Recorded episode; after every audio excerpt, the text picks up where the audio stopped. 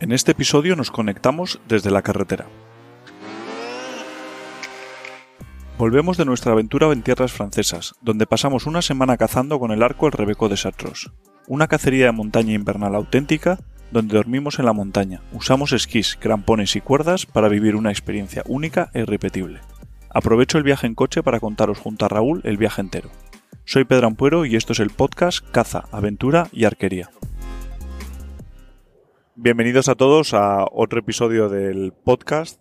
Hoy nos conectamos desde, desde la carretera. Eh, espero que, que se oiga bien el podcast porque es la primera vez que grabo un episodio desde el coche, pero no nos ha dado tiempo a hacerlo de donde venimos. Y estoy aquí con, con Raúl del Valle, que yo creo que ya algunos le conocéis de otro episodio que estuvimos grabando cuando fuimos a, al Pirineo hace un mes y medio, así, ¿no? ¿Cuándo fue? Sí, en diciembre, ¿no? A mediados de diciembre fue. En diciembre y fuimos al Pirineo porque nos habían cancelado una cacería en, en los Alpes.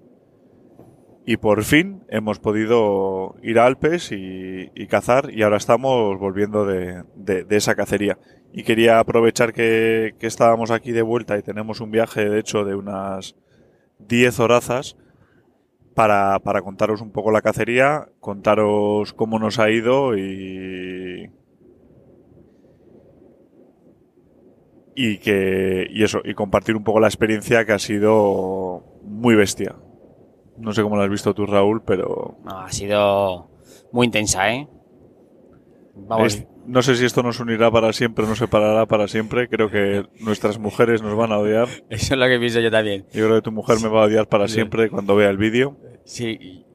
Y, mi mujer también. Sí. A mí. No, la verdad que ha sido.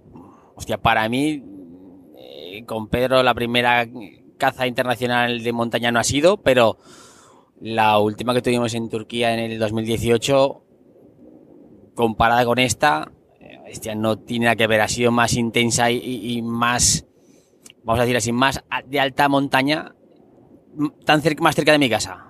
Porque parecía, había momentos que parecía que estabas, no sé, en el Karakorum o en, estamos, hemos hecho verdaderas eh, burradas. Siempre con, con seguridad ante todo, pero verdaderas burradas, ¿eh? Que son lo que nos gusta y, y por lo que no, nos va esto de cazar con arco y en alta montaña. ¿eh? Y entonces, por situaros un poco del tipo de cacería que hemos hecho, hemos ido a Alpes, pero al macizo de Chartros. El, es una. Es, es parte de, de, los Alpes, pero es un macizo montañoso que está al noroeste de Grenoble, para que os lo situéis. Y es un macizo que está un poco separado de, los Alpes, ¿no? Y por esa razón eh, Francia eh, reconoce que hay una subespecie distinta de rebeco, que se llama el rebeco de Satros, y ya que para un rebeco ir a los Alpes, o sea, como que hay una división física entre el macizo y, y Alpes, ¿no? Porque un rebeco, si tuviese que ir a Alpes, tendría que bajar a nivel súper bajo, cruzar un río, cruzar un valle gigante, entonces a raíz de defender un poco que han estado muy independizados de los Alpes, eh, admitieron como una subespecie más y entonces pues Francia tiene tres subespecies que sería el Satros, el alpino y el pirenaico, ¿no? Y luego también ahora están intentando lo de reconocer la especie de Vercors, que es otro macizo que está al sur de, de pero realmente el, la, la, el Vercors, por así decirlo, sí que tiene una unión más.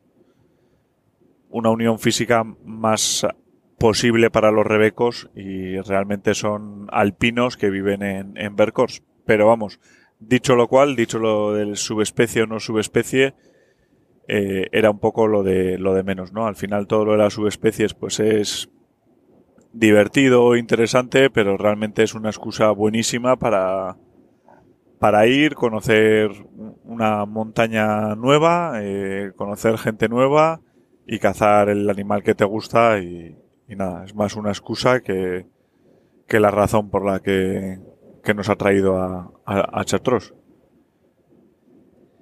Y, y después de organizarlo todo el año, pues ponerlo por la nieve y demás, eh, que, que, es lo que os contamos la otra vez en diciembre, que cuando íbamos a ir eh, no, no se podía porque había mucha cantidad de nieve. A pesar de que la mejor época del año es, es octubre, que es en el celo, que es cuando se mueven todos los machos y es la mejor época para cazar el rebeco como en todo el mundo, eh, a nosotros nos apetecía hacer una cacería un poco más invernal. Eh, hemos estado cazando con Philippe Simon, que es un francés auténtico, o sea, es, medio medio cabra, medio medio francés y, y yo le conozco desde hace muchos años y por cómo entiende la montaña y por y por cómo la vive eh, era una persona de esas que dices, joder, pues yo quiero cazar con él porque noto que, que sabe bastante más de montaña que yo. Entonces me, me divertía mucho y, y, él como experiencia me decía que, oye, que en invierno tendré menos posibilidades de, de, de cazarlo o no cazarlo, pero, pero que la experiencia iba a ser más bonita, ¿no? Entonces cuando decidí ir y reservar y tal, pues eh, me ocurrió decirle a Raúl a ver si se venía porque me apetecía documentarlo. Hemos documentado todos los rebecos por todo el mundo, todas las subespecies y tal. Y digo, joder, pues ya, pues para la última de las últimas que me quedan y tal, pues, pues ya me, me haría ilusión documentarlo. Y le dije a Raúl y le dije, oye, macho, y si quieres hablo con Filip y, y si te animas, pues te apuntas, tráete el arco e intentamos hacer un doblete y y nos pegamos una semana eh, guapa juntos cazando cazando por ahí y, y, así fue te lié rápido. Pero rápido. Ahora que me dejo liar por Pedro. Cada vez que me, me llama para contarme alguno de sus planes como siempre son fantásticos pues si tengo un hueco entre el trabajo y todo pues intento ir con él. Ya, se, según Raúl me decía no me habías contado tú muy bien todo lo que era el plan este. Tú me habías, no me habías contado la película entera según subíamos la, la primera mañana al, a, al refugio, ¿no? Porque, pues eso, me junté con Raúl por el camino e hicimos, bueno, se nos hizo el, el viaje más largo del, del mundo. ¿Cuánto tardamos? Sí, casi 13 horas. 13 horas. Sí, al final hacía muy mal tiempo, hubo retenciones, hubo tráfico. Ostras, nos costó bastante llegar. Y al final está lejos, ¿eh? Para venir con, con, coches con el tema del COVID. Entonces, pues el viaje es largo. Y según estamos de camino en el coche, me, me escribe Filip y me dice, ¿qué pie, qué pie tenéis? Y yo, pues, pues, pues un 46, porque es, sí, ¿y a, qué viene esa pregunta? Botas, botas llevo, ¿sabes? No te preocupes, Filip, que botas llevo. Dice, no, no, vamos a tener, ahí está cayendo mucha, mucha nieve otra vez, eh, va a haber 40 centímetros de polvo nuevo y no nos va a quedar otra que subir con esquís. Entonces voy a ver si os encuentro esquís tengo y tal, pero botas voy a ver si encuentro para que, para que podáis subir esquiando. Una noticia encantadora, pues, dada mi gran experiencia en el esquí, que no me había puesto unos esquís hasta a, a, al día siguiente de estar con Philip en mi vida. Pero, pero vamos, tampoco quería chafar el plan y cuando me dijo que a ver si sabía esquiar, al principio le dije como, sí, bueno, sí, más o menos he hecho, nah, alguna vez he hecho y tal. No me había puesto unos esquís en mi vida. O sea, no sabía lo que, lo que significaba, significaba eso, pero bueno, yo Ahí estuve echado para adelante, me dijo Raúl que no era tan complicado. Y le echamos un poco de, de cara. Yo no lo sabía, ¿eh? a mí no me, no me dijo nada de, de, las botas hasta que ya llegamos al, al hotel y vi que, que sacaba del, del coche unas, unas botas de travesía. A ah, probároslas. Digo, uy, coplero, digo, esto, esto se mejora por momentos. Digo, ¿y esto? Y ahí me enteré de, de, la aventura que teníamos por, por delante al final no, eh, no, nos iban muy pequeñas y a mí me iban más justas. Pero al final, al día siguiente, fuimos a un, a un centro comercial a, a, comprar unas botas para, para Pedro. Y yo, por si acaso, dije, oye, pues mira, vamos a coger otras más, porque no vaya a ser que luego nos apreten a, a alguna cosa ahí. Y ya según las cogíamos las, las botas, pasamos por la zona de, de alpinismo y ya se paró Philip a coger algún arnés. Y ahí ya empecé a, temblar un poco, porque ya veía que esto se estaba complicando demasiado. Compramos un par de arneses, yo pregunté si yo tengo arnés en casa, pero no, tampoco pensaba que los iba a utilizar. Como Pedro también es muy escueto, cada vez que me cuenta un plan, me dice lo bonito y todo lo demás se lo deja por el camino. Entonces llegamos allí, bueno, cogió los arneses, cogió un cri-cri y algo de cuerda y ya nos, nos preparamos para, para subir. O sea que lo típico de no estrenéis botas el día que vayáis a hacer una cacería de montaña, pues ahí estábamos a las 8 o 9 de la mañana en un decatlón eh, buscando botas que nos entrasen. Eh, compramos también arneses, eh, yo ya tenía gris tenía ciertas cosas de seguridad y demás. Y ya la cara a Raúl le- no sabía si le cambiaba para bien o para mal. O sea, ya la, la- se estaba el plan cambiando un poco. Porque cuando vas a una cacería y ya no es que lleves cuerda, es que ya estás comprando es, es equipo de alpinismo, pues, pues la cosa pinta al menos diferente. Sí, sí. Así que, que nada, pues eso, al final entre una cosa y otra se nos hizo un poco tarde porque como las estaciones de esquí en Francia están cerradas, parece ser que ahora hay una gran moda en Francia, pues claro, todo el mundo, si las estaciones están cerradas, han tirado al esquí de travesía y para encontrar material de travesía pues está medio imposible porque todo el mundo se está yendo a su bola a disfrutar de la montaña y, claro, pues ha ha habido una demanda muy gorda. Pero bueno, conseguimos encontrar las botas, parecía que nos entraban bien y tal, y, y nada, entre una cosa y otra, al mediodía estábamos ya en una pequeña cabaña a pie de montaña, con Philip y un amigo suyo que se llama Lilian, que es monitor de, de esquí, algo que me tranquilizó bastante, porque digo, joder, bueno, a Philip le conozco, es, es, es muy echado para adelante y tal, pero joder, bueno, ya si voy con un monitor de esquí, pues seguro que me sabe explicar un poco mejor cómo, cómo va esto de, del esquí, ¿no? Y, y nada, pues nos empezamos ahí a montar los esquís, a eh, preparar las fijaciones, a ajustar las botas, eh, todo el rollo y al final nos salimos de la cabaña esa de, de pie a pie de montaña hasta las 4 de la tarde. Cuatro, o- Sí, por ahí, cuatro, cuatro y media empezamos a, a subir. Y según ellos que arriba, que, bah, que, en, dos horas que estábamos, que estábamos arriba. Y ahí estábamos Raúl y yo eh, eh, preparando las mochilas, que claro, eh, la idea era pasar seis días o siete en, en, en la montaña, porque en Francia los viernes no se puede cazar, entonces íbamos de sábado a, a viernes para volver a bajar de la montaña el viernes, ¿no? Y aprovechar así esa semana al máximo sin ningún, sin ningún día muerto. Y claro, llevábamos todo el equipo de grabación, eh, los arcos también, cada uno llevaba su arco, los crampones, el piolet, el arnés, cuerda, el gris mosquetones, raquetas de nieve, los esquís, o sea, y parecíamos la tienda de.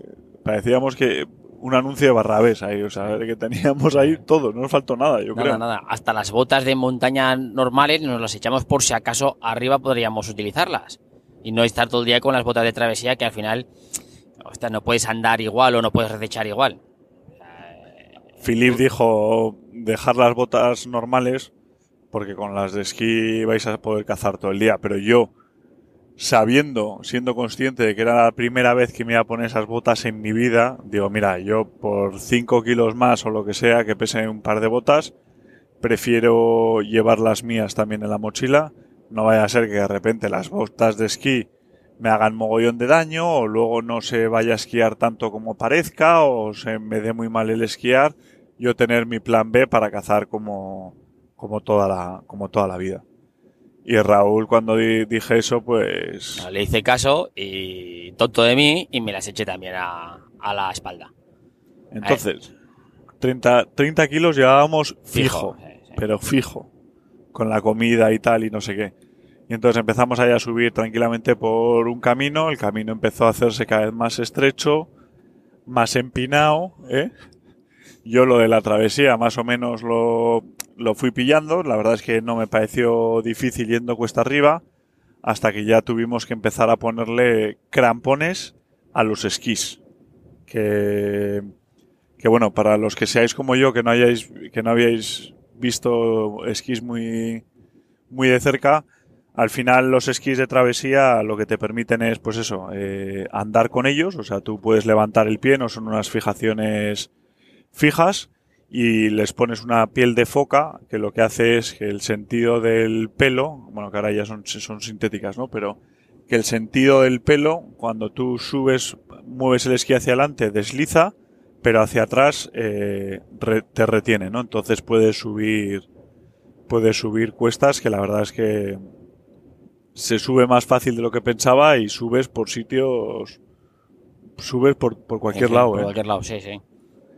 Y, y ya cuando la cosa, ese esquí, llega un momento que la pendiente es tan grande que, que ni la foca es capaz de retener tu peso, porque al final llevamos también mucho peso nosotros, pues hay que ponerle unos crampones, que es como unos pinchos al propio esquí, para que cada vez que pises, eh, el esquí se clave con esos pinchos que están debajo de la bota a- al suelo y poder seguir subiendo. Y nada, ahí estuvimos una hora, dos horas, tres horas, cada vez más empinado, cuatro horas, y, y yo creo que cuatro horas y media o así, es, o cinco es cuando subimos Sí, arriba sí, todo. Cinco, ¿no? cinco, unas cinco horas. Que yo pensé morir, ¿eh? Yo, eh, yo no sé, no sé, me, me suele pasar siempre que hago una cacería de montaña, el, el primer día, no sé si es por la altitud o porque no estoy acostumbrado, es como que me falta un poco el aire y, y voy un poco más, más agotado, pero la verdad que eh, fue, o sea, empecé muy bien, la primera hora muy bien, la segunda hora bien, la tercera esto ya no me cuajaba, ya esto ya anochecía cada vez más empinado y esto no, esto no puede ser. Y claro, no yo no te- tenía el Garmin, siempre llevo el Garmin Race por seguridad, pero no, no tenía la ubicación del, del, de la cabina. Y claro, se iba haciendo de noche y tampoco sabías por dónde ibas. Gracias a eso, ¿eh? Gracias que era de noche y no veías por dónde subimos. Pero hubo un momento allá a la quinta hora que nos faltaba ya nada, muy poquito, unos 300 metros para, para coronar, que yo pensé, mira, dejarme aquí, que se me coman los lobos, yo ya no puedo más. O sea, es- estaba reventado. O sea, tal, era la tal cantidad de peso lo que llevaba en la espalda y, y, y tal inclinación con los esquís, o sea, que había momentos que es que las piernas veía que me flojeaban. Tuvimos que parar en una, en una, como una especie de cueva o unos minutos, cinco minutos para que cogiera yo un poco de aire y ya seguimos. Pero justo, justo antes de coronar, nos tuvimos que volver a, a quitar todo, quitar esquís, quitar los crampones del esquís y ponernos los crampones en las botas, porque eso era infumable, eso ya no se podía subir. O sea, era- ya era, la inclinación era máxima, o sea, 45 grados es poco lo que había allí. Ya eso fue para culminar que dije. Eso te remato ahí. Cuando, yo se, digo, "Ay, ya no puedo cuando más". se te suelta Sí, el sí. crampón. Y Eso es. Se me soltó porque, ah, pues ya los nervios, estás cansado, no lo colocas bien, se me soltó. La bota no era la de, la de siempre. Se me soltó y, y- y me caí, me, pero sin peligro. Bueno, yo ahí digo ya, no sé si está grabado. Yo pensé que me moría, que digo, yo me muero ya, no puedo más. O sea, al final, eh, cuando pasamos la, la línea de, de bosque, era ya de noche y, y es cuando vimos realmente la montaña y fue en plan, si todavía esto no hemos ni empezado y llevamos dos horas y todavía nos queda toda esta, toda esta subida, ¿no? Era, era- fue espectacular, ¿eh? Era. Y yo le oía a Raúl por detrás, porque Raúl es una persona de esas que habla mucho, mucho solo y como en alto. Entonces va so- todo el rato oyendo a alguien susurrar y yo le oía a Raúl diciendo, yo no puedo más, yo, yo me vuelvo, no, no puedo, o sea, eh, lo, si- lo siento, yo tengo que, tengo que abandonar y tal. Y decía, Raúl, o sea, no seas cabezón, que realmente eh, sí que puedes, ¿sabes? Pero si te estás a ti constantemente repitiendo que, que no puedes, pues al final ese, ¿sabes? Tú te crees tu propio pensamiento y si Sí, llevas sí. una hora diciendo estoy agotado, estoy reventado, no puedo más, no puedo más, no puedo más, pues, pues es que al final tu cuerpo dice sí, sí, es que sí, es que no puedo más.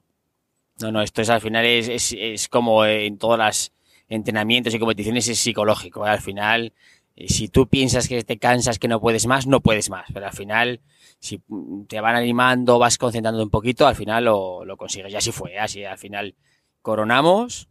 Cuando llegamos arriba ya a la, cruz, ya se veía todo de otra perspectiva. Y ahí cuando fue y nos dijo Lilian, Sí, porque con el momento crampón suelto, ahí, ahí tuviste... Sí, eh, sí, sí. ahí Ahí tu- tuve mi momento de pánico, ahí tuve mi momento de pánico, ¿eh? Porque es que ya estábamos reventados. Era una especie de, de paso que serían 50 metros o lo que sea, pero como empinado con la mochila, reventados de noche ya, eh, y va y se le suelta el crampón, se agarra ahí Raúl a, a la, a la nieve ahí como diciendo, "Yo- yo ya, yo ya, ya, si, si yo, si yo tenía que haber muerto ya, ¿sabes? Y es lo que pago. estamos aquí pagando otro peaje que Entonces- Francia otra cosa no tiene, Ah, pero peajes es una, una ruina. Y nada, pues eso, al final después de esas cinco horas llegamos a... Que además es porque vamos a pagar peaje porque te has saltado la salida y volvemos Porque a, me he colado, estaba aquí hablando y, y me he colado. Qué desastre, son, tío. son cosas del directo. Y llegamos a... Coronamos arriba y tal, oye, pues buen rollo, pues venga, ya hemos llegado, Raúl, tranquilo, venga, ves, como ya sea de aquí es cuesta abajo hasta el refugio, en una hora estamos en el refugio, esto ya lo tenemos pan comido y tal, y entonces mi Lilian, mi querido monitor de esquí, que había estado súper simpático hasta ese momento, me dice, me quita las focas de, de los esquís y me dice, venga, que ahora toca, ahora toca bajar. Y yo, ¿pero bajar por dónde? Tú, tú sígueme.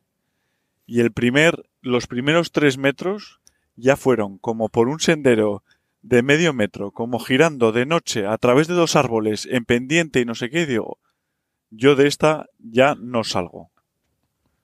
Y, y, así casi fue, o sea, porque es que la pendiente era... No, era, era, era, era brutal, ¿eh?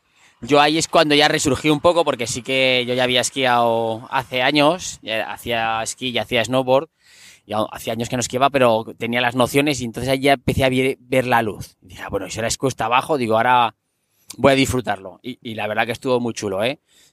Es una cosa que siempre me había gustado hacer, que es esquiar fuera de pistas con tu frontal. O sea, espectacular. A los que les guste esquiar es que es lo máximo que puedes hacer. Y entonces ese momento sí que es verdad que disfruté mucho porque estaba la nieve recién caída, era una nieve de polvo mag- eh, magnífica y los, los esquís iban como flotando, entonces podías girar bien y, a mí me lo pasé ahí muy bien. Y yo es cuando tuve mi crisis, claro. O sea, no te has montado en unos esquís en tu vida llevas cinco horas subiendo con peso. Me he vuelto a ¿Qué? confundir, tío. Te has vuelto a Me confundir, he vuelto a tío. confundir, tío. Esto es puto jefe, es- estoy loco, tío. Tío, te has vuelto a equivocar, macho. Me he vuelto a equivocar, tío. Porque nos va a volver a salir otra vez otra vuelta, tío, que, que no La vamos a llegar madre que me nunca, parió, tío. no, vamos a irnos a tomar por culo. Vamos, no me Joder. jodas. Esto es una locura, ¿eh? Me cuenta a confundir, ¿eh? Me doy cuenta cuando estaba- ya estaba dentro. Y nos hará volver a salir, pagar otro peaje y volver a entrar. Nos va a costar esto más caro que todo el viaje, ¿eh? Este podcast es el más caro del planeta. El más caro del planeta, hostia. Es que no se puede estar a, a tres cosas a la vez. Y, y claro, pues eso, eh, para no haber esquiado nunca, te sueltan en una pendiente que sería eso, una negra al principio igual sí sería. Sí, ¿No? sí, sí. Todo lo que sea fuera de pista es, es negra Con- o roja muy alta, sí. Nieve en polvo, de noche, con las piernas ya que estaba reventado y, y fue la hora más larga de mi vida, porque yo creo que hacía más fuerza en las piernas y en la tensión de, de los nervios, claro, porque a nada que ellos me decían, no, no, tú si te caes intenta caerte para el lado de para el lado de la pendiente. Y yo, no, sí. sí, muchas gracias. Y, y cuando eches para adelante, luego intenta girar. Y yo, no sé yo si es el momento de aprender a girar por primera vez en mi vida. Pero bueno, al final, poco a poco lo sacamos para adelante y, y fue todo cuestión de tirar de fuerza de patas y patas y, y para adelante y, y llegué y tampoco me caí demasiado, ¿no? No, no, no, no. Íbamos muy tranquilos. La verdad que eh, Filip y Lilian tienen una paciencia extraordinaria y estuvieron con nosotros todo el rato y, no nos caímos mucho. eh, Fuimos muy tranquilitos. Estuvo bien, estuvo bien. Y nada, pues eso, llegamos a la cabaña. Philip tiene ahí una cabaña, un refugio arriba, que. Porque su familia era dueña de una propiedad privada ahí en, en Chartreuse, que tiene como unas 2.500 hectáreas o así. Entonces él es el que tiene un, pues, pues todos los permisos de esa zona privada y, y, es, y la gestiona y lleva ahí desde siempre y ha podido construir un par de refugios de montaña que los tiene muy bien, pues no sé cuánto me diría el refugio. 10 por 4 Sí, por ahí. Sí, sí, sí. sí. No, era, era- estaba bien, ¿eh? Las camas eran. Tenía ahí un par de literas con muy anchas, con su colchón, una estufa que la ponía aquello a, a 25 grados que no había quien, quien estuviese. Y la verdad es que un gustazo poder llegar ahí por fin, dejar las mochilas, ya decir, oye, pues ya hemos llegado y al final llegamos a las 11 de la noche. ¿A qué hora llegamos? Sí, sobre las 11 de la noche llegamos, sí. O sea que la hora, dos horas que habían dicho ellos se convirtieron en, seis horas, parte caro por nuestro. Claro, la parte del esquí, si sabes esquiar, el, el Lilian este que era monitor, pues lo que tardamos una hora se lo hace en, en cinco minutos o en diez, porque claro, iba el tío a machete cuesta abajo, ¿sabes? Incluso con, incluso con mochila. Y de hecho, a la vuelta, que Lilian no estuvo todos los días con nosotros, se volvió por la parte que habíamos subido, pero a machete con los esquís. Que nosotros lo bajamos con crampones y con. y Ah. casi como pasando miedo. Me voy a concentrar. Ahora eh, habla tú, Pedro, que me concentro, porque si no, como, como fallemos otra vez, ya esto entra en bucle, ¿eh? Estamos pagando otro, pe- otro peaje para dar la vuelta y volver a coger la autopista en sentido. Han sido 20 céntimos, tampoco es mucho el, el coste. Pero ahora tengo que cogerlo otra vez. Y nada, pues eso, que estábamos ya preparados y, al día siguiente salimos al, campo. La idea era, había bastante nieve. Eh, Raúl dijo que, que le, que le den por culo al arco, que el- el- al día siguiente no lo llevaba, que iba a llevar la mochila con el mínimo número de cosas, que yo tirase primero, porque la idea era cazar dos con uno, y que, y que ya, así que iba con menos cosas porque necesitaba un respiro de la dichosa mochila.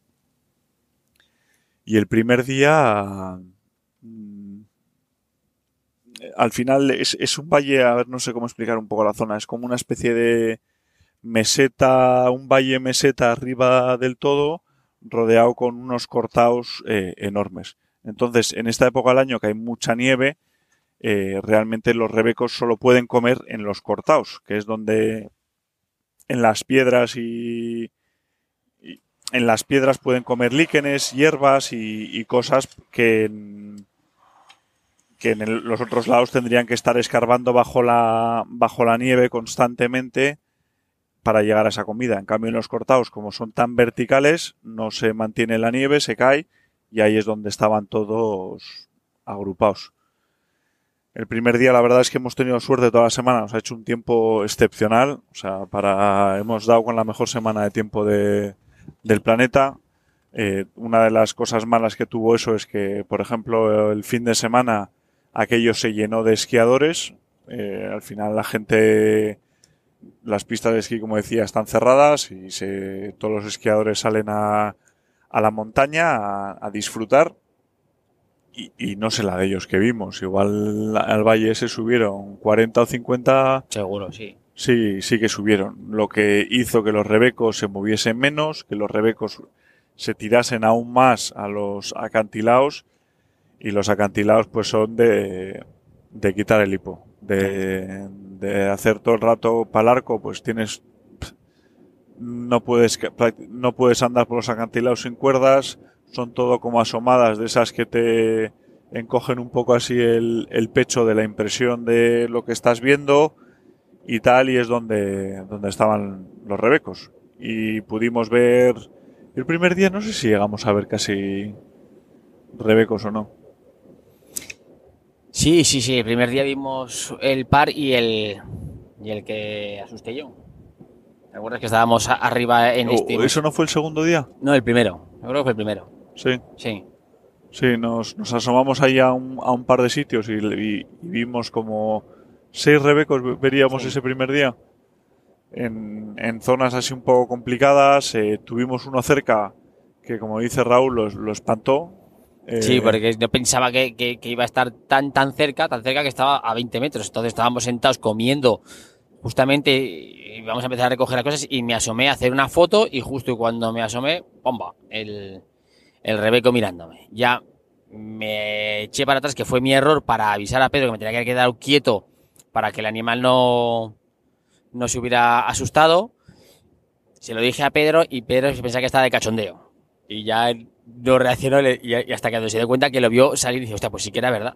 Sí, sí, sí, era verdad. Un, un- un error clásico de montaña es que cuando te asomas en, en un viso, al final el animal ve un movimiento contra el cielo, pum, te mira. Y claro, si tú te escondes, el animal confirma que realmente eres una, un ser viviente. Mientras que si te quedas quieto, aunque te esté bien- mirando a la cara, igual entre el camuflaje, la contraluz o lo que sea, puede que piense que eres una piedra y, y se acabe relajando. Entonces es mejor mantenerte expuesto que, que cuando te mire como meterte como un topo diciendo yo creo que igual no me ha visto, no, te, te ha visto ese movimiento 100%.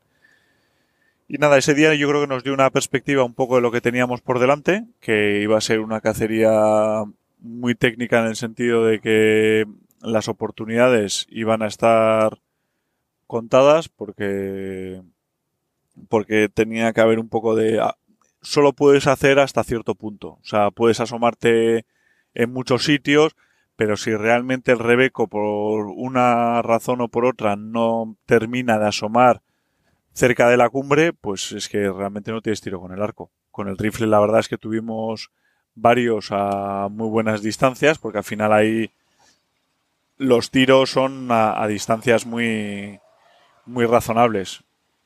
Y, pero claro, pero de 150 o 200 metros bajar a, a 50, pues, pues es una, es una diferencia brutal. Y aquí estamos pagando otro cuarto Este peaje es y la último misma ya. rotonda. Ahora tío, o ya sea, vamos a, a hacerlo ya bien. ahora concéntrate, así que perdonar las interferencias en el audio de abrir la ventana, apagar y demás, que, que nos hemos perdido y hemos hecho la rotonda esta ya por cuarta vez. y eso, y, y me di cuenta yo un poco que, que había que aprovechar las oportunidades que, que se presentasen, ¿no? Que no podíamos andar muy selectivos. Al final, si quieres buscar un macho grande o lo que sea, no es la época del año. Philip nos lo dijo, mira, esta época del año es muy complicado, los machos están cansados después del, del celo y demás, y en esta época del año prácticamente se meten en un bosque o en una esquina y viven en 10 metros cuadrados y se intentan mover lo menos posible. Y que si quería intentarlo con el arco, que tendríamos que intentar aprovechar, tampoco íbamos a tirar una cosa pequeña, pero que tampoco nos volviésemos locos con el trofeo, que si viésemos alguna hembra vieja, como vimos un par de hembras viejas que son aquí espectaculares, al final el Rebeco en Alpes es bastante más grande, tanto de cuerpo como de cuernos, del, del español, ¿no? Y claro, ves unas hembras que, que te quitan el, te quitan el hipo, ¿no? O sea, es que son, son espectaculares.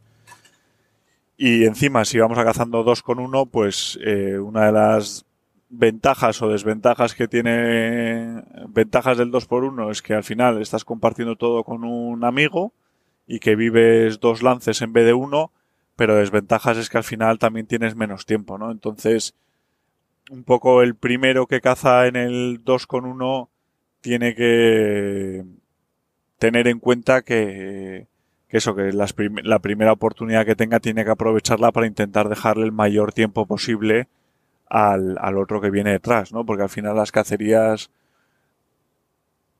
de todo tipo se, se complican muy rápido, ¿no? Desde que igual te haces daño en una bajada esquiando, o que si las botas te molestan, que si eh, te cambia el tiempo. Entonces, joder, pues a- aprovechando el buen tiempo había que ir un poco desde el minuto uno a saco e intentar aprovechar la las oportunidades.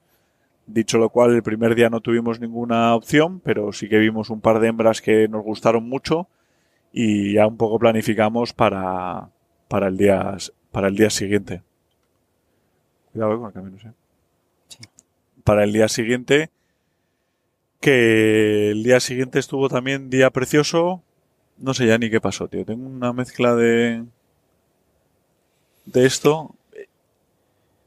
Día 2. Ah, bueno, el- el- el- al día siguiente eh, salimos. Yo, los pies, por cierto, eh, con las botas reventados. O sea, al final la bota de esquí es dura y, y de longitud me quedaba bien, que es un poco lo que te pruebas en, en la tienda, pero lo que es anchura, yo tengo un pie bastante ancho y, y no es que me estuviesen reventando las botas. O sea, es que era un auténtico infierno. Pero sí que es verdad que con los esquís de travesía en nieve, en polvo, como teníamos, es que avanzas no 10 veces más. Es que es, es una gozada. Joder. es muy ligero, da gusto así, ¿eh? A mí también me salieron, yo tengo dos ampollas en la parte interior de los pies, en los, debajo de los tobillos, también me hicieron daño. Pero vamos, lo, lo llevamos bien, eso lo llamamos estoicamente. Estoicamente. Estoicamente, sí, sí, no nos quejamos mucho.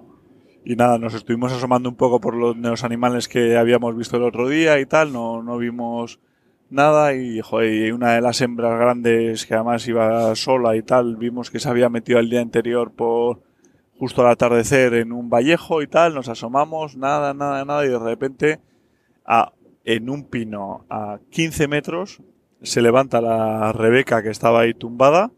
Al, al oír nuestros pasos en la nieve, porque al final ahí se mete un ruido en la nieve que, que gracias a los cortados, claro, porque al final con el cortado y no sé qué, pues el ruido como que te, te lo diluye bastante, ¿no? Pero pero vamos, que si no es, es medio imposible. Entonces a 15 metros se levantó la, la Rebeca, ya vi yo que era buena.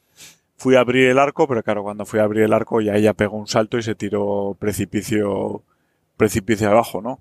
Pero nada, me salí corriendo, nos asomamos ahí a un puntal y me preparé y le dije a Raúl, estate atento que, a ver si con un poco de suerte, como ahí son cortados, pero totalmente rectos, ¿no? Eh, a ver si con un poco de suerte esta se viene por aquí y, y- nos da alguna opción. Estuvimos como unos cinco minutos y a los cinco minutos ya le vi yo que, pum, de repente salía por debajo nuestro, medí y eran como unos 45 metros en línea recta, pero compensados 25, o sea que un corte casi de la mitad. Que para que os hagáis una idea, eso es tirar casi, era tirar prácticamente hacia abajo casi. Sí. Fue un ángulo muy, un ángulo muy bestia. Y, pero, pero vamos, era una opción buenísima. Abrí el arco, ni me lo pensé. Según abrí, pum, eh, estuve preparado para, para tirar. Y en ese momento, según dio dos tres pasos, la Rebeca miró así hacia atrás para, y hacia arriba. La verdad es que la posición no era muy buena de tiro porque estaba prácticamente de culo y, y no ofrecía mucho blanco, pero habiéndola ya espantado antes, estando mirándonos ahí arriba, yo creo que era la opción, ¿era esa o, o no era esa? Entonces eh, me relajé, me concentré, tiré la tiré, ti- tiré y, y la flecha voló bien y un pelín a la izquierda y, y tener- hay que tener en cuenta que un Rebeco una Rebeca ahora en invierno que están las pobres más delgadas que, que nunca, pues la verdad es que de ancho tendrá ve- 22 centímetros o que Sí, tendrá. No sí. tiene... Sí, un, poco, un poquito más de un palmo, como mucho, si eso, ¿eh? Por el pelo, ¿eh? Se parecía que era más grande por el, por el pelo que por, que por otra cosa.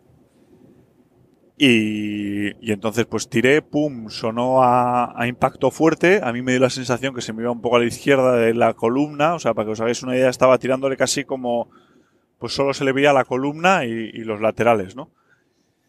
Y que se me había ido un poco a la izquierda, pero la Rebeca corrió 15 metros para arriba, se paró, empecé a poner yo otra flecha, pero los nervios no, no cuadraba, de los nervios el frío, yo que sé, no cuadraba bien pero la Rebeca cuando llegó al altito empezó ya con las patas a hacer unas cosas hacia, hacia atrás, como que le fallaban las patas de atrás, entonces se volvió a tirar barranco abajo, saltó una, una pared, yo ya había puesto otra flecha, me la jugué así a ojo la distancia, pues no sé, 40, tiré así sin medir ni nada antes de que se tapase, fallé, fallé ese tiro y la Rebeca se metió detrás de una pared y desde nuestro ángulo y desde ningún otro ángulo era imposible saber qué había pasado. Y ahí empezaron las, las dudas. El tiro ha sido bueno, ha sido malo, tampoco parecía que había, había algo de sangre en el suelo, pero tampoco se le veía a ella sangre, no se le vio sangre en el cuerpo.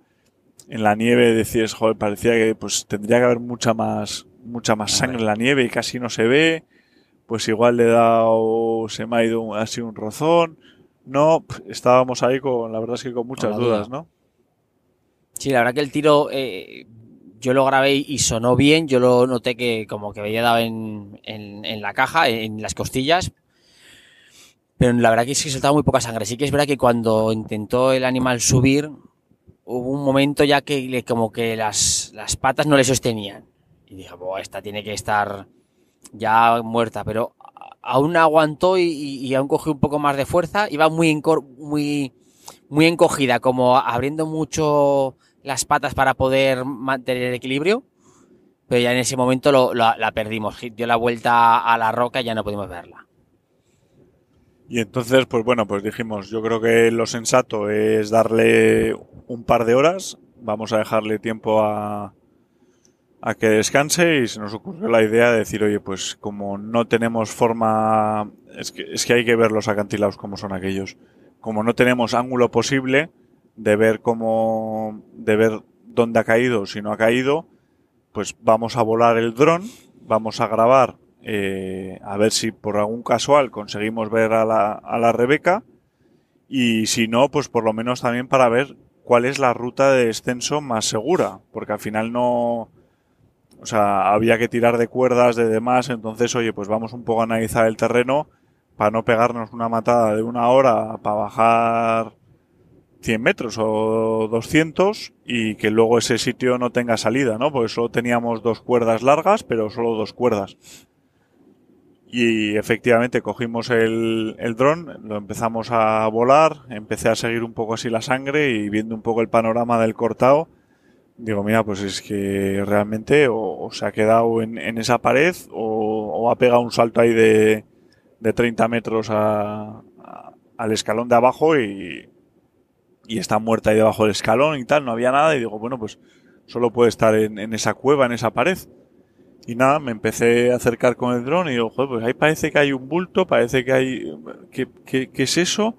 Y efectivamente ahí estaba la, la Rebeca en la cueva. O sea, eh, acerqué ya un momento el dron a dos metros pues para verla, para verla bien, para asegurarme que estaba muerta y efectivamente estaba muerta. Tenía la cabeza así apoyada contra la piedra y la alegría pues, pues tremenda. Bueno, tremenda, rectifico, la alegría no fue ninguna alegría. Porque cuando vimos dónde estaba la Rebeca muerta, fue aquello como si te echan un una jarra de agua fría y dices, ¿para qué, para qué lichis me lío yo con estas movidas? O sea, una cosa es cazar y otra y disfrutar, pero ahora bajar a donde está la Rebeca, Tenía su miga, ¿eh? Tenía su miga, ¿eh? no, no se nos quitó el hambre. Yo estaba, yo según vi dónde había caído, ya me puse blanco. Philip se puso al revés, cachondo perdido el No. tío diciendo, bueno, qué bajada más divertida, esto bajamos por aquí, patal, aseguramos. Y yo diciendo, tío, o sea, es una bajada súper expuesta. Porque era muy expuesta, no había ningún árbol. No un árbol, no, no, no. Era el un, un- eh, un barranco de nieve, lo que, un cañón de nieve, vamos a decirlo así. Y es por donde tienes que bajar, media tubería, con bastante inclinación, agarrado, agarrar la cuerda a un poste que tenía ahí 300 años por lo menos. Sí, el- no había ningún, ningún sitio Ningún para sitio. agarrar la cuerda y coge y dice, bueno, pues lo, lo agarramos aquí. El típico poste de vacas de, de montaña de esos que están ahí, que llevan 700 años en la montaña y Y- coge y agarra ahí la cuerda y le digo, oye, Filip, que yo peso 100 kilos, ¿sabes? O sea, que es que no...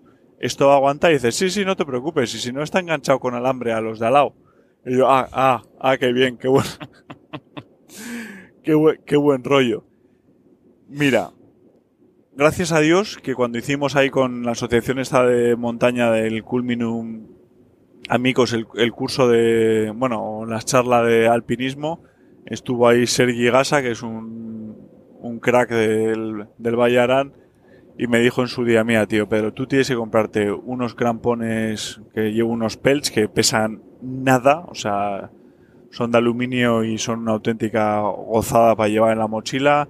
Tienes que comprarte un gris que es una especie de, de instrumento que te pones con un mosquetón en la cintura, pues para poder rapelar y dar cuerda y estar siempre asegurado.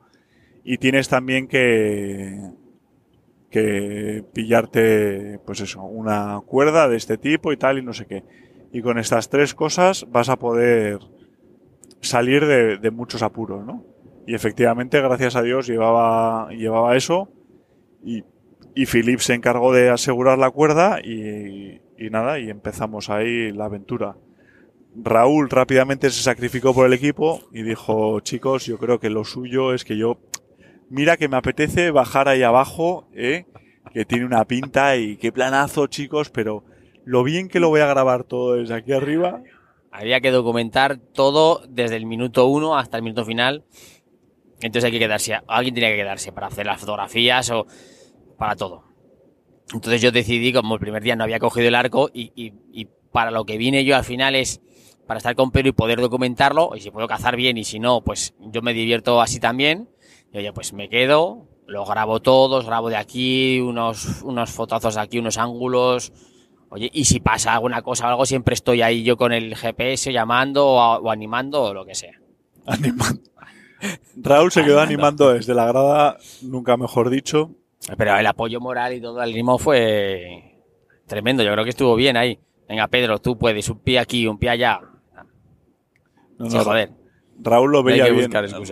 Lo, veía bien, pero mirar, cuando empiezo yo a bajar con el chisme ese, el gris que realmente me lo compré, pero fallo mío no haberlo usado más, que lo he usado dos veces, pero todavía no me siento cómodo, porque al final eso tiene una palanquita, o sea, tú te lo pones en, el arnés y si te tiras hacia abajo de la pared está asegurado, no, no avanza. Y tiene una palanquita que le vas dando caña y, y, va corriendo la cuerda, pero si le das mucho a la palanca, de repente te pega un tirón y te caes medio metro o tal, no sé qué. Entonces hay que pillarle un pelín el, truco y demás, ¿no? Y los primeros 10 metros, que eran verticales, en hielo, de, en piedra, porque si es nieve o tal, pues das una patada con el crampón y te clavas bastante y te, da mucha seguridad. Pero era piedra, o sea, que dabas una patada con el crampón y no, no agarraba, te resbalaba, eh, súper expuesto todo y tal. Igual tardé. Igual no, sé, no sé lo que tardé, pero a mí se me hizo como eterno, tío. Iba bajando 5 centímetros cada 5 centímetros. Y Philip me miraba como diciendo, pero venga Pedro, venga ya, tírate por ahí abajo, como él estaba como una cabra, ¿sabes? Bajaba como, pues como Tom Cruise en, en las películas, bajaba el tío, porque además le mola el rollo ese de, de alardear de lo, lo, a gusto que estaba y bajaba y yo diciendo, macho, o sea, yo centímetro a centímetro, paso a paso y sin, y sin equivocarme. Mirar, la boca seca no la he tenido tan seca en mi vida, tío. Llegó un momento cuando llegué abajo, casi no podía hablar. casi no podía hablar, macho, de lo seca que tenía la boca, del miedo que, que, estaba pasando, que luego lo veréis en el vídeo y le pondré una música épica y pensaréis todos, joder, la verdad es que Pedro es súper extremo. No, pues eh, miedo. O sea, al final si no estás acostumbrado, o sea, era todo muy seguro, no podía pasar nada, pero por otro lado te estás dando cuenta que, que oye, que el riesgo es claramente palpable y está, y está ahí nada, superamos ese paso, luego cruzamos un par de neveros de esos súper empinados con el piolé, el crampón, luego otro cortado. Bueno, una película que yo diciendo ya, si es que realmente yo el Rebeco, si tampoco me hacía tanta ilusión. Y llegamos a la cueva y, ahí estaba el Rebeco, que de hecho tenía un, un, tiro muy bueno, le había entrado justo por la columna, le salía por el codillo del otro lado, le había cortado la Green Reaper esa de cuatro filos, siete, ocho costillas. Y realmente del último punto que le vimos a la cueva habría 20 metros. O sea que la Rebeca anduvo en total 100 metros y eso. O sea, como mucho. Como mucho 100 metros, ¿eh? no, no, no más. ¿eh? Yo creo que en uno o dos minutos la verdad es que cayó, pero bueno, quisimos, al final hay un rebeco, si tienes la mala suerte de levantarlo o no dejarle esto, pues es que es la diferencia, hay un abismo de dónde caiga a dónde pueda caer, ¿no? O sea, si cae en un sitio que puedes llegar, lo recuperas, pero si le presionas y por lo que sea cae 100 metros más abajo, pues igual ya no llegas en tu vida, ¿no? Entonces hay que ser súper, súper asegurolas. Y nada, una Rebeca preciosa de, de 11 años, le pusimos ahí el precinto y todo. Y ahora todo el mismo proceso, pero con la Rebeca, que la llevamos subiendo a los pasos malos con cuerda, luego en la mochila y tal, eh, subir hasta arriba, que la verdad es que subir hasta arriba siempre da, siempre da más, siempre es más fácil que, que hacia abajo, que no te ves los pies y demás, y, se me hizo más, más ameno pero vamos, que cuando llegué arriba yo ya estaba exhausto. Entre las emociones de la adrenalina, el lance, de la recuperación del animal y tal, yo estaba, estaba agotado. Pero vamos, como fue el FaceTime, le hicimos FaceTime a, Raúl desde la cueva, porque claro, desde que nos perdió ya no sabías... Eso, nada, nada, nada. Había, había un momento que, que estaba yo arriba y, y, digo, pues si no sé nada, tío, nadie me llama, nadie me dice nada, no les oigo joder, ¿qué habrá pasado? ¿Estarán bien? ¿No estarán mal? Y ya justo cuando vi la llamada de Pedro la cogí en el momento para, para ver qué había, qué había pasado y, ya me enseñó en el por el objetivo que estaba que habían conseguido la Rebeca. La verdad que la emoción y la alegría fue en ese momento espectacular, porque estaban bien y porque habían conseguido recuperarla, ¿sabes? Muy bien. Yo la alegría llegó cuando estuve otra vez en el poste de la vaca esa que había sobrevivido el peso y, estábamos todos. Es, es, que es una alegría, pero es al 50% porque es que, bien, la has encontrado, pero vale. Ahora hay que aviarla, echarla a la mochila y volver paso a paso con más kilos en la mochila y subir. O sea, que quedaba una parte, que parece que ya tenías todo hecho cuando la has recuperado. Es que ahora hay que volver, ¿eh? Bueno, sí, de hecho, cuando tiras ahí el rebeco, o sea, es que te queda tanto para recuperarlo. O sea, es, es tan crítico la, en esta época del año, en ese sitio donde están, es tan crítico el cobro que realmente hay veces que dices, es que el estrés que me supone bajar a cobrarlo, no sé si está, si, si merece la pena, que, eso lo, hablamos. Es que al final, eh, y más cazando con arco, tú, ostras, al final ya que tienes mucha presión cuando cazas con arco, pues porque tienes que abrir, controlar la burbuja, las medidas, la distancia. Si a eso le, le, le asumas que no sabes hacia dónde va a ir, si el tiro va a ser bueno, va a ser malo, la inclinación del terreno, que, luego si le das que tienes que ir a buscarlo, ostras, eh, eh, es muy difícil en ese momento guardar la calma. No es lo mismo que tirarle a un corzo en, en una espera que casi que lo tienes todo un poco más, no sé cómo decirlo, eh, mm, lo tienes todo más seguro, nunca es seguro del todo, pero bueno, que parece que controlas más la situación, pero hay tantos factores cuando cazas en, esa zona, es que es, complicado, yo por lo digo por mí mismo, ¿eh? yo te pones muy muy nervioso en ese aspecto, ¿eh? Sí. Y nada, pues sacamos la, la Rebeca, fuimos esquiando hasta hasta la cabaña y la verdad es que una, una gran ilusión. espectacular. Eh, poder ahí llegar a la cabaña, con la Rebeca, eh, cenar en conjunto y demás, la verdad es que fue una experiencia brutal. Quitarte ya relajado, ya, oye, macho, ha salido todo bien, pues que pueden salir tantas cosas mal que desde que pueden salir mil cosas mal, ¿no? Pues oye, me ha salido todo bien, tenemos el Rebeco, lo hemos podido cobrar, lo hemos grabado en vídeo encima, o sea que, que de bolas. Y ahora ya era el turno de Raúl, yo ya relajado y, ya Raúl ya empezó a... Cuando empezó a ver que, que, le, que, le, iba tocando, ya le, le, cambió le cambió la cara. Ya me cambió la cara, sí, sí, sí. Además, esa noche acuérdate que cuando llegamos al, al refugio, ¿cuál fue nuestra sorpresa? Que nos encontramos a un tío durmiendo en la puerta. Qué puto colgado, chaval. O sea, y este, este hombre, ¿cómo ha llegado hasta aquí? ¿Y qué narices hace durmiendo en el saco de dormir pegado a la pared del refugio? Que al principio pensé que, es que estaba como llevaba una manta de esas térmicas también, pensé que estaba muerto, le había pasado algo. Yo, pero ¿qué hace insensato, tío, con la, a 7, 8 horas bajo de que estábamos durmiendo a la intemperie? Haciendo vivac, cruzando el macizo de Chartreuse. ¿eh? Sí, sí, sí, sí, me- a su bola solo. O sea que además en esos sitios, si es que si te pasa algo, tío, aunque sea una tontería, no sé, que te tuerces un tobillo en un sitio que no tienes cobertura, que no sé qué, pues es que. tienes pocas posibilidades de sobrevivir ahí. De hecho, dos días después eh, vimos un rescate en helicóptero de, de un tío que no sabemos bien qué, qué le pasó, pero ahí en- entró el helicóptero, aterrizó y se, y se lo llevó un poco más arriba de donde estábamos. Así es. ¿Y al día siguiente qué pasó, Raúl? Pues al día siguiente empezó mi calvario. Ya se acabó lo de grabar y había que empezar a, a cazar.